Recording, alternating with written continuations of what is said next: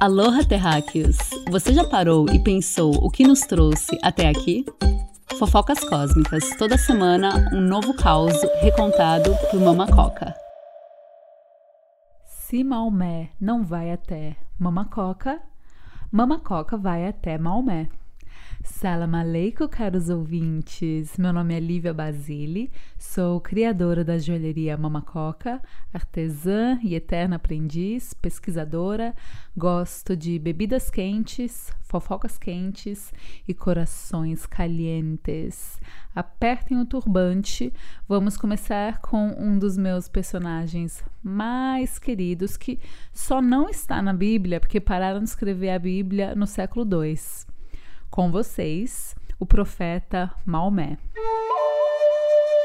Nesse episódio número 11, começamos um trabalho que talvez não caiba a mim e a este podcast terminar, que é entender por que de achos o Oriente Médio é esse caos. É guerra que não acaba. Povo lá só queria maçã e até hoje a gente segue envenenando uns aos outros. Mas eu gosto de acreditar que tá melhorando. Galera, a gente vive das cavernas. Eu tô falando com vocês do alto do meu 12 andar chiquérrimo, maravilhoso, delicioso apartamento em São Paulo. Mas hoje na Terra ainda tem gente morando em cavernas. Não que isso seja ruim, sem julgamentos. A não ser que você coma morcegos.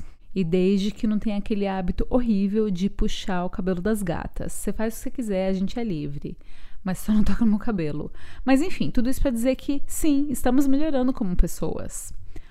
Quando a gente fala de Maomé, a gente começa a querer entender a formação e a unificação das tribos que habitavam o norte da África e a Península Arábica e que hoje são unidos pelo islamismo.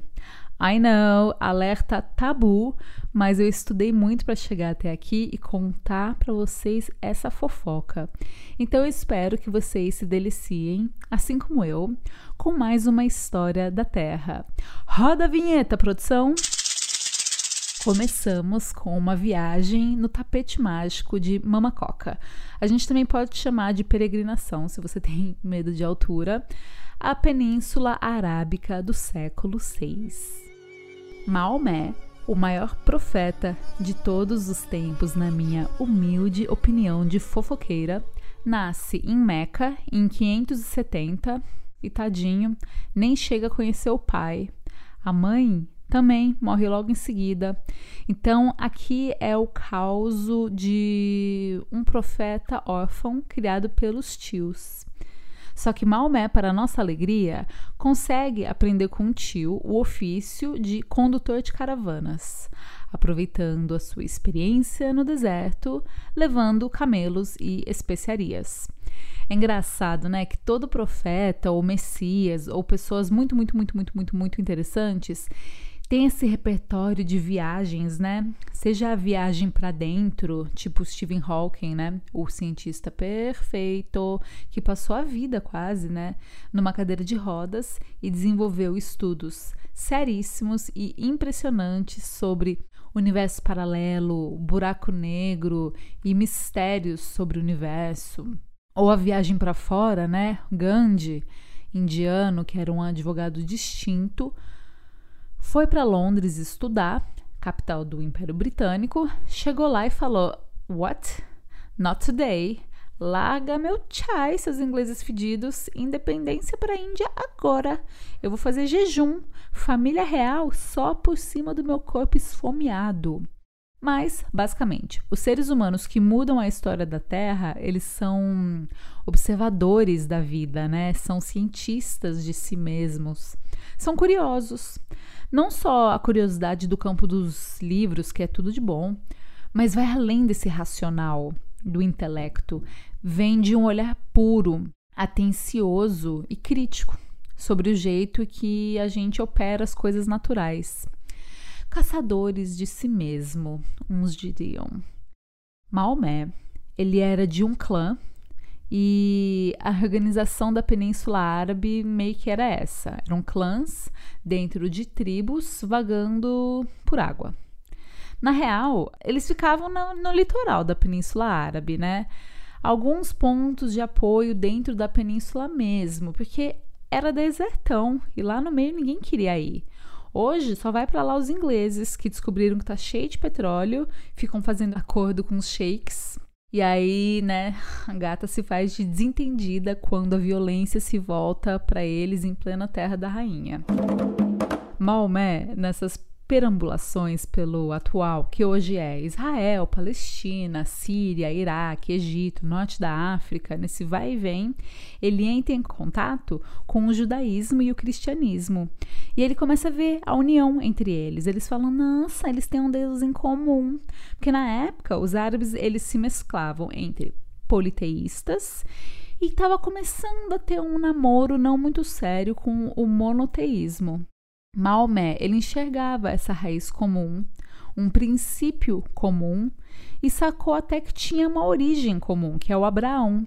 Abraão, patriarca bíblico, que teve dois filhos, Isaac, que dá origem ao judaísmo e cristianismo, e Ismael, que dá origem à nação árabe, provando que mais uma vez, tudo na Terra é uma grande briga entre irmãos, quando na real, mãe não tem filho preferido e nem a mãe Terra tem raça, povo, país escolhido e preferido. Mãe, que é mãe, só quer água limpa e paz para todos os seus filhinhos. E Maomé era puro corre. A vida de caravana exigia muito dele. E aí ele se casa com uma viúva rica, Hadija, e enfim encontra a paz e estabilidade que ele e a nossa história precisava. Ele já tinha o hábito de meditar, mas com essa estabilidade, ele começa a fazer retiros de silêncio nas cavernas, pois ele era um fofo e fofos que meditam fazem o quê? Vêm o quê? ETs. No caso, anjos. No caso, anjo Gabriel. E todo mundo sabe que quando o anjo Gabriel baixa na terra é porque o bagulho é sério. Gabriel é o mesmo anjo que apareceu com a sua corneta e falou para os reis magos: Gente, passa no Walmart, compra presente, o filho de Deus vai nascer. E é claro que eles não foram no Walmart, porque rei mago e sábio compra local. Então eles foram nos pequenos produtores locais de ouro, incenso e mirra, e Gabriel apontou o caminho até Maria e Jesus. Pois bem, Gabriel vem dar um close para Maomé e fala: Maomé, tu és o enviado de Deus. Há um só Deus. Alá, alá ele ali e um só profeta, Maomé.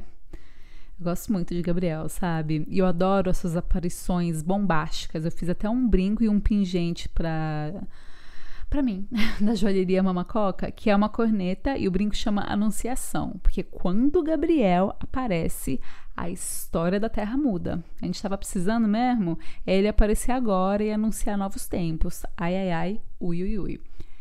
E aí, depois dessas revelações, começa a etapa mais difícil da vida de Maomé: disseminar a palavra que o anjo Gabriel trazia para ele. Alguns da corrente espírita dirão até que é psicografia, porque assim, baixa um anjo e começa a falar uns trem para você anotar, me parece tudo meio Chico Xavier.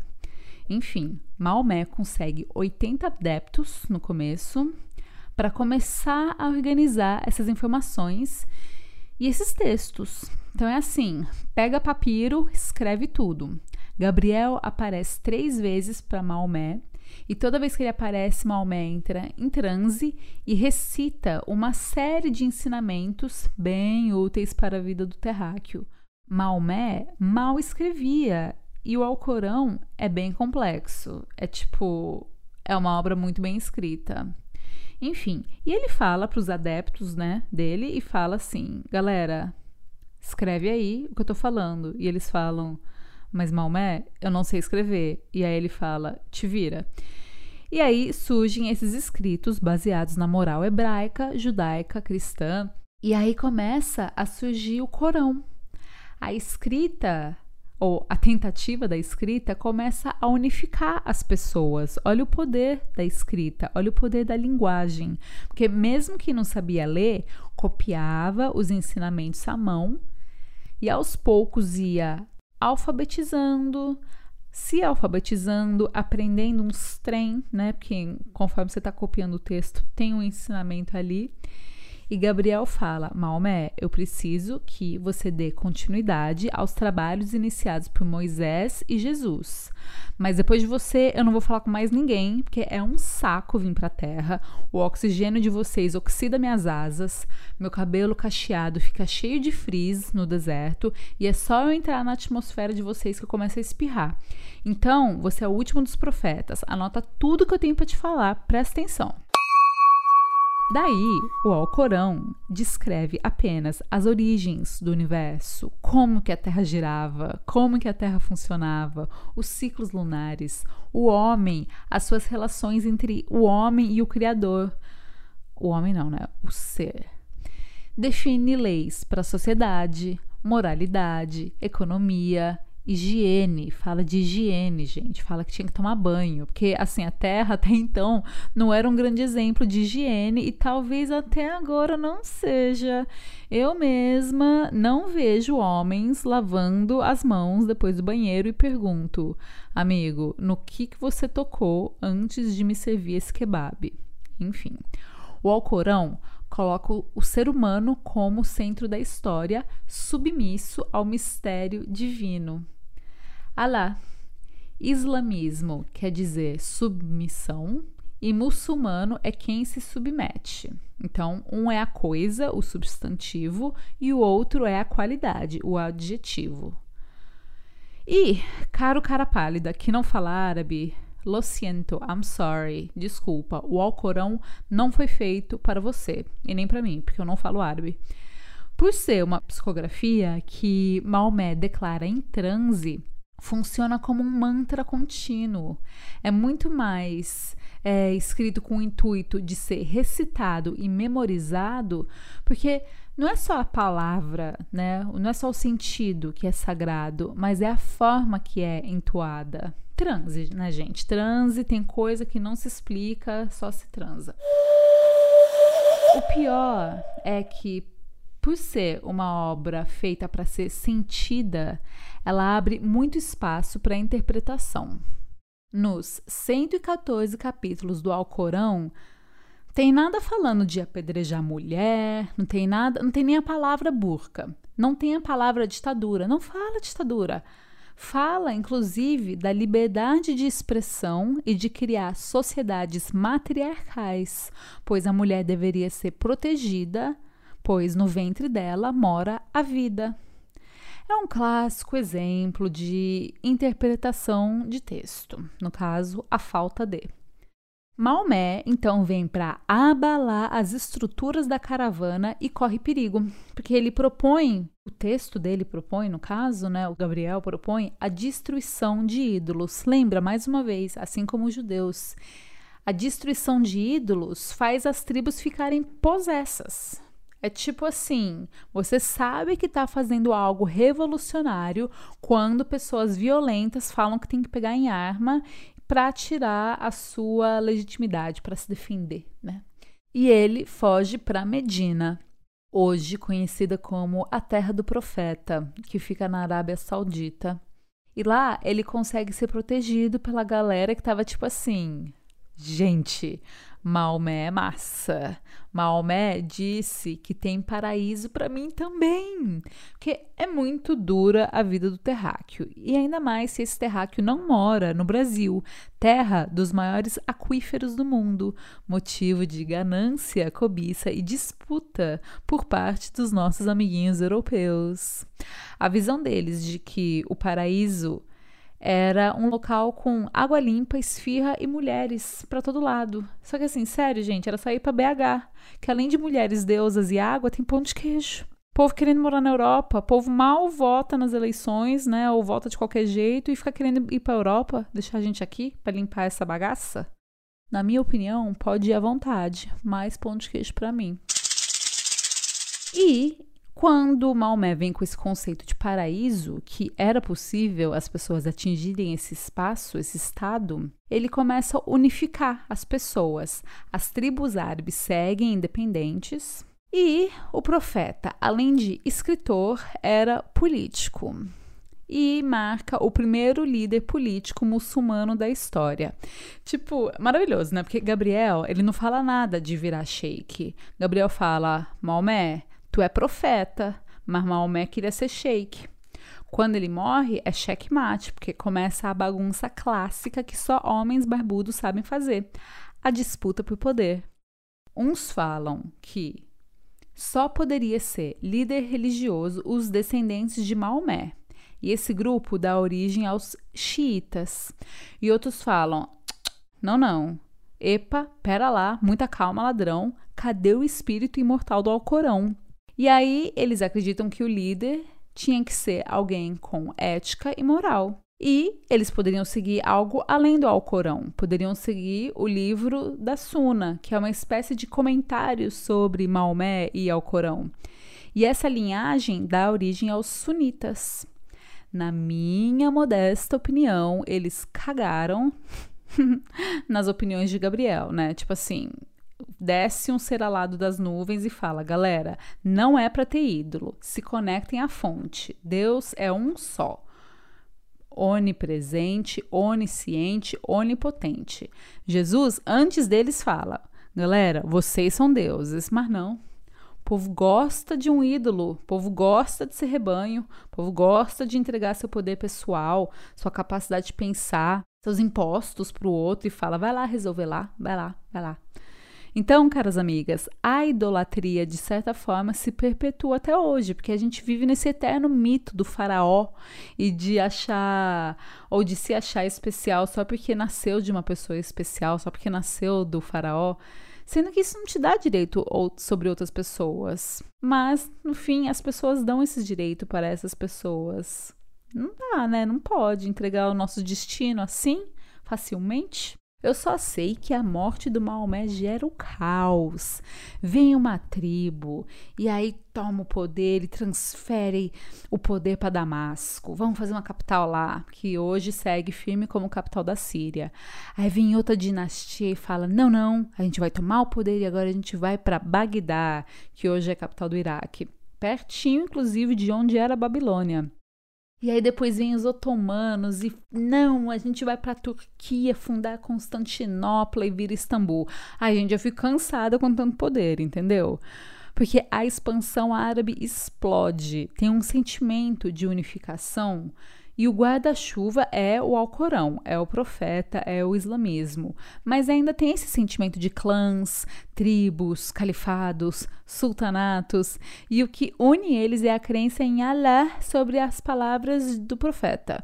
No século VII, logo depois da morte de Maomé, a França ela é invadida pelos sarracenos e a Espanha é invadida. Invadida é uma palavra meio difícil, né? Ela é assentada pelos mouros.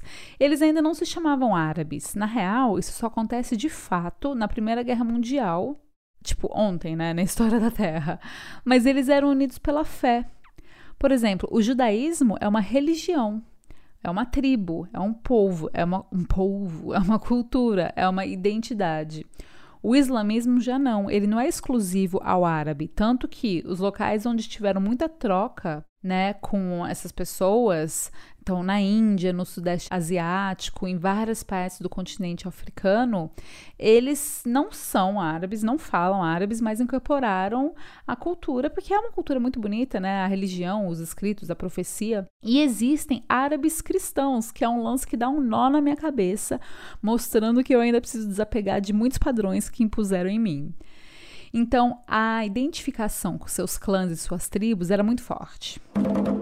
Com essas invasões do século VII, a Europa se fecha de medo e o sistema feudal que estava querendo nascer pós-Roma enfim, se estabelece. Então, assim, é europeu organizando seus condomínios multifuncionais com play, salão gourmet, mini shopping, campo de golfe, muro alto, crocodilo e um senhor e uma senhora do feudo fazendo papel de síndico no rolê. E aí, meus amores, a história fica boa pra gente, caros terráqueos. Com os europeus se borrando de medo, queimando livro em casa, Esses árabes que agora sabiam ler e escrever, estavam se comunicando, estavam se articulando, eles paravam de se encontrar para se matar e guerrear e saquear.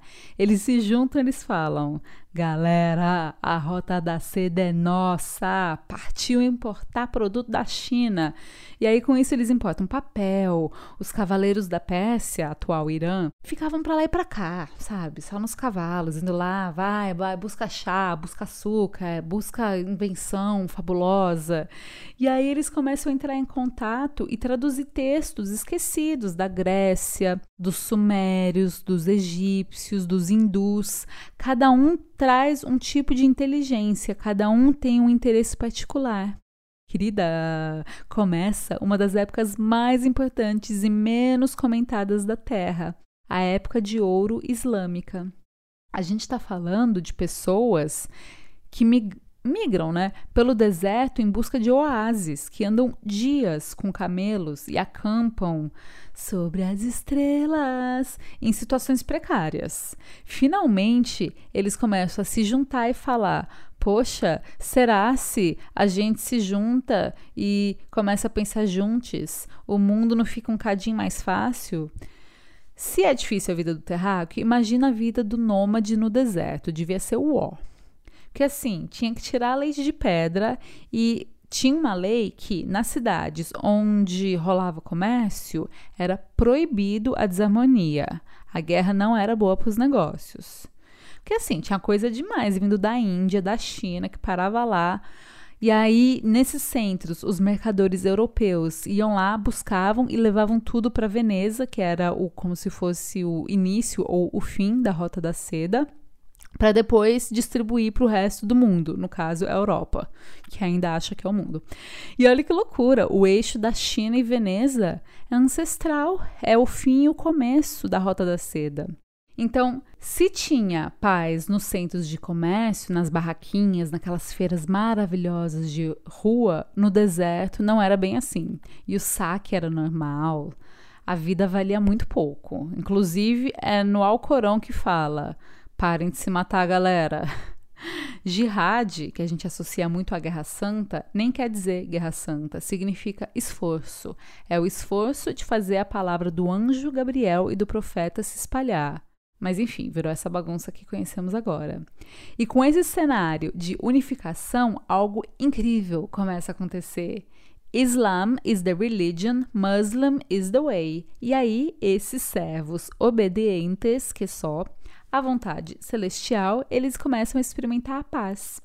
E aí, nesse cenário de paz relativa, né, com essas invenções, com esses escritos antigos traduzidos para o árabe, o analfabetismo diminuindo, amor é a mistura perfeita para casas de sabedoria. É um conceito dessa época de ouro islâmica e a maior delas foi em Bagdá. Mas também no norte da África tinham outras. E aí, com esse conceito em pleno século VIII, criam uma casa de estudos universais. Me acompanha aqui. Cidades onde você podia estudar o universo universidades. e aí não tem mais como parar o avanço, porque a confiança tá bombando, as tribos estão se multiplicando e se expandindo, invenções maravilhosas surgindo que mudam a vida do terráqueo para sempre. Quer uma? Café. Quer outra? Sabonete. Quer outra? Pasta de dente. Outra? Alquimia, álgebra, algoritmos, almanaques alegria, brincadeira, não sei se alegria vem daí, mas no geral, todas as palavras com sufixo al vêm do árabe. As gatas ficam loucas e aí vão além. A perfeição, a astronomia babilônica, a zootecnia, a matemática, a medicina. Inventam um monte de instrumento musical, aperfeiçoam a música estudam e observam os ciclos menstruais da mulher, que estranhamente hoje é um grande tabu. Ele só não evolui muito nas artes plásticas, né? Porque como a iconografia era proibida, né, o ícone, né, o ser Repara que a arte quase sempre gira em torno do ícone. O ser humano na sua relação com o universo, quase sempre vai ser o tema principal. Seja um quadro da gata tomando um café, por aí vai. Na pintura é muito assim, no cinema também, e aí esses são alguns pontos de deficiência na cultura árabe. Mas já a arte abstrata, a arquitetura, os azulejos, todos eram louvores a Deus. Porque esses padrões de geometria sagrada, que era visualizado em meditações, são na real padrões matemáticos, que são formas de repetição do padrão que nos elevam aos céus. É, são caminhos, essas linhas curvas, esses padrões levam os nossos olhos para o céu. Mas há alguma coisa de podre no reino feudal. E alguma coisa muito dolorida acontece para que os ensinamentos do Alcorão que visam a liberdade de expressão, a estrutura matriarcal, a mulher como centro de tudo.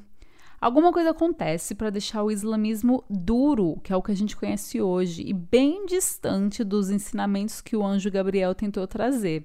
Eu acho que eu tenho uma ideia do que pode ter sido isso. Quando os mercadores de Veneza chegam em Cairo, Bagdá, Damasco, Meca, Medina, e eles olham e eles veem aqueles mercados bonitinhos, cheio de mel, cheio de produtos e invenções maravilhosas, e aí eles conhecem o açúcar. Meu amor, o açúcar já existia na Índia há muito tempo, mas era vendido nesses mercados porque, né, essa região era uma região de excelentes mercadores, ainda é. Os judeus também né, eram e são excelentes mercadores, e com os muçulmanos não seria diferente. Gata, se você mora no deserto, ou você é comerciante ou você é comerciado, que no caso é escravo. Chegam os europeus. Aí né? Você lembra, né? Os europeus, aquele povo que olha para todo mundo com dó, mas é incapaz de ver que seus ancestrais que deixaram o mundo assim, nesse estado de dó. Os europeus chegam nesses mercados, aí eles vão lá, tomam um cafezinho turco, colocam açúcar, escovam os dentes, passam shampoo, tomam uma aspirina, fazem mapa astral, fumam narguilé e falam: Meu Deus! A gente tá vivendo igual rato naquela bosta daquele sistema feudal. A gente tá recheando intestino de porco com víscera e chamando de linguiça. E os caras estão aqui, tomando cafezinho, comendo iogurte, passando bem com esses tapetes maravilhosos que voam. Não, tá errado isso, tá muito errado isso. Reunião de condomínio agora. Aí eles chamam os senhores feudais, que por suas vezes, né, respondiam aos reis locais. Então, por exemplo, um dos reis locais, rainha de Espanha, rainha de Espanha está indignada. Ela queria passar as férias no sul da Espanha e lá tá cheio de mouro. E Mouro não bebe e não come carne de porco. Então não tinha nem como os reis se empanturrarem de ramon e cerveja nas férias. Eles escrevem para o Papa eles falam: tira esses adoradores de falafel daqui agora. E o Papa fala: matem todos, partiu Terra Santa começa aí as cruzadas. E as primeiras foram um fracasso, porque né, guerra no deserto é tarefa para beduíno e não para europeu. Então vai, cruzada 1, cruzada 2, cruzada 3, cruzada 4, cruzada 5, cruzada 6, cruzada 7, cruzada 8. Foram nove cruzadas ao todo. E o motivo para a Europa ter conseguido tantos soldados e pessoas dispostas a morrerem por um ideal X é porque o feudalismo tirou a dignidade das pessoas. Elas eram escravas dos feudos. Quem nascia serviçal, morria serviçal. E, tipo assim, eles não sabiam fazer tabelinha, porque ninguém estava ensinando conhecimento sumério e egípcio sobre a lua, né, e ciclo menstrual. Não tinha camisinha na época. Então, quando seu filho nascia, era tipo, não, meu filho vai morrer servindo vinho ou plantando na terra para aquele senhor gordo e preguiçoso, comedor de presunto, bebedor de cerveja. quando você cria uma camada. Ah, eu tô rindo, mas é de nervoso, gente. Porque assim, quando você cria uma camada social muito humilhada e pobre, você facilita o surgimento da milícia, você facilita o surgimento do exército, porque daí você fala. Amigo, primeiro que você retém poder e você retém riqueza. Então você tem dinheiros para negociar e falar: Amigo, se eu te dar um salário, viagem, treino, comida, arma e um ideal, você luta por mim? Cara, até eu ia. Tipo, tudo era melhor do que plantar batata, passar frio, pagar imposto e viver sem ver o mundo. E aí, sei lá, né? Tipo, em estratégias de terra por Mama Coca, talvez isso explique porque que a Inglaterra fez o impossível para os Estados Unidos entrar na Segunda Guerra Mundial. Porque ela não tinha mais quem mandar para matar alemão. A Rússia entrou com tudo, porque ela era campesina e para o russo, naquele momento, era melhor matar do que morrer bêbado de vodka com frio e fome. Eu até me pergunto se o plano com o Brasil não é esse, deixar a gente tão esfomeado, miserável e inculto que qualquer migalha pode fazer a gente entrar numa guerra santa. É um mecanismo muito inteligente para conseguir soldados. E a questão é: as cruzadas arrebentam Bagdá, arrebentam as casas de sabedoria, arrebentam as universidades, destroem a época dourada islâmica, acabam com o comércio pacífico do Mediterrâneo. E o homem, quando vai para a guerra, perde tanto as estribeiras que ele incendia, ele mata e ele violenta as mulheres. No século XII, os árabes estavam destruídos e a dúvida que eu tenho aqui no meu coração é: será que esse resguardo atual com as mulheres não é herança de um inimigo bélico, mais do que uma passagem do Alcorão que nem existe falando que as mulheres têm que se resguardar desse jeito? Será que não era uma proteção? Será que essas ditaduras nos países islâmicos não é a única forma de proteger, de se proteger dos europeus zumbis viciados em açúcar, tabaco e chá? E aí, esses ditadores islâmicos esqueceram os ensinamentos reais de Maomé e vivem na sombra desse medo ancestral, né? Eu não sei. E eu não tô aqui para defender nenhum tipo de ditadura na boa, nem democracia. Porque, assim, se fosse o povo escolhendo e governando mesmo, a gente ia ter alguma coisa na linha de um humanismo, onde realmente o poder pessoal é nosso, onde a gente é consultado e ninguém paga imposto para um rei ou para um senado de toga decidir qual que vai ser a próxima do seu projeto de expansão. E é por isso que democracia não funciona. Ela não foi feita para funcionar. Ela foi feita para perpetuar o modelo romano de expansão e medo. O feudalismo também segue vivo nos condomínios de luxo. Eu mesma venho de um. A gente tem essa falsa sensação de segurança porque a gente não é capaz de comunicar. Não é capaz de comunicar para que todo mundo tenha direito à água e abraços. Esse papo de que demo vem de povo, que vem do grego, vem do grego sim, mas na real vem de demos, que é uma subdivisão de terra, tipo acre, tipo hectares, né? E esse conceito existiu para os gregos para eles conseguirem organizar o alistamento militar de Atenas. Ah, nesse demos tem esse povo, tem essas pessoas. Então não me vem com papo de povo, é projeto bélico. E é por isso que a democracia utópica que você e eu desejamos, ela não existe, por isso fica tão difícil falar sobre ela. E é por isso que os governos atuais da Terra, que não são ditaduras, né, eles cumprem seu papel sendo democracias, eles cumprem o plano romano de expansão. Talvez a gente esteja precisando de fato de um novo ciclo de humanismo na Terra, um renascimento. Porque senão toda vez que baixar um ET, um anjo Gabriel da vida, e falar pra gente, galera, escova os dentes. É, vocês podem curar todas as doenças assim. A gente vai lá, a gente segue, a gente prospera, e aí depois entra no ciclo vicioso de perseguir quem não pensa igual. Então, assim, para você que espera uma solução cair do céu, amor, ela tá no seu colo. Ela vem com tolerância, curiosidade, alimentos saudáveis e respeito a si e ao próximo. Ela vem quando a gente mentaliza utopias. Essas utopias precisam existir na mente antes de irem para o papel. E elas precisam existir no papel antes de irem para o campo da ação. Então, ouse visualizar e se questionar sobre um mundo diferente. Ouse, permita-se.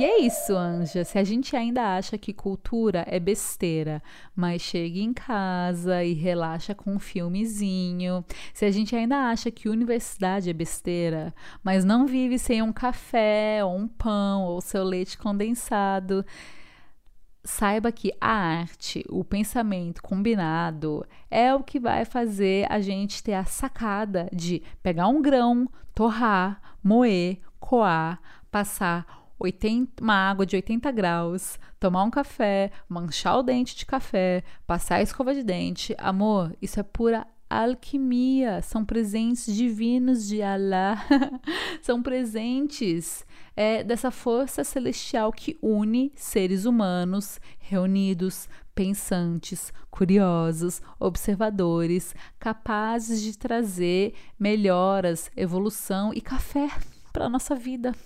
Pergunto: por que nos tirar o direito básico, primitivo e ancestral de evoluir?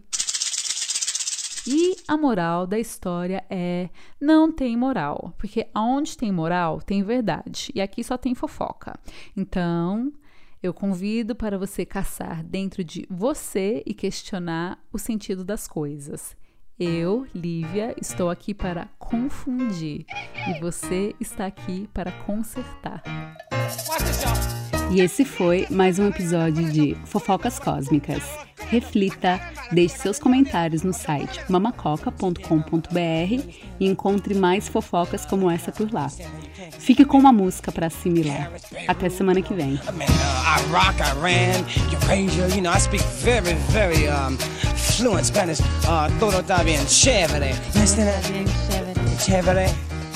chévere.